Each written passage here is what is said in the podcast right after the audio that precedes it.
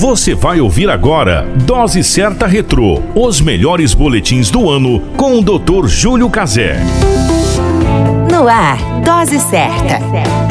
O seu boletim sobre saúde. Dose Certa.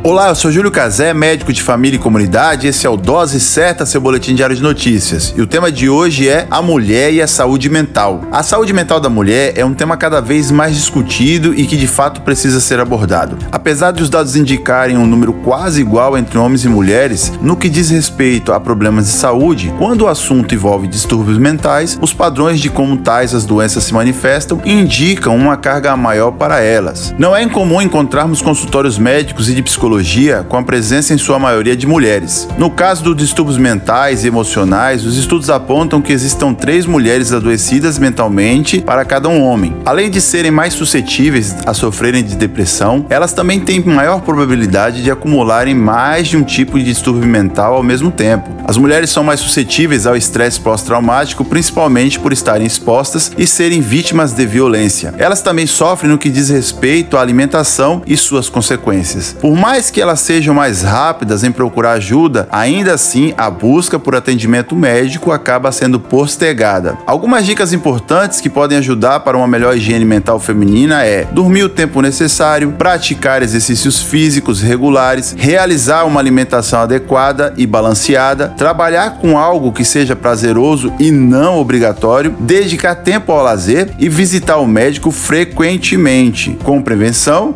o adoecimento pode ser adiado ou mesmo inibido. A qualquer momento retornamos com mais informações. Esse é o Dose Certa, seu boletim diário de notícias. Eu sou Júlio Cazé, médico de família e comunidade.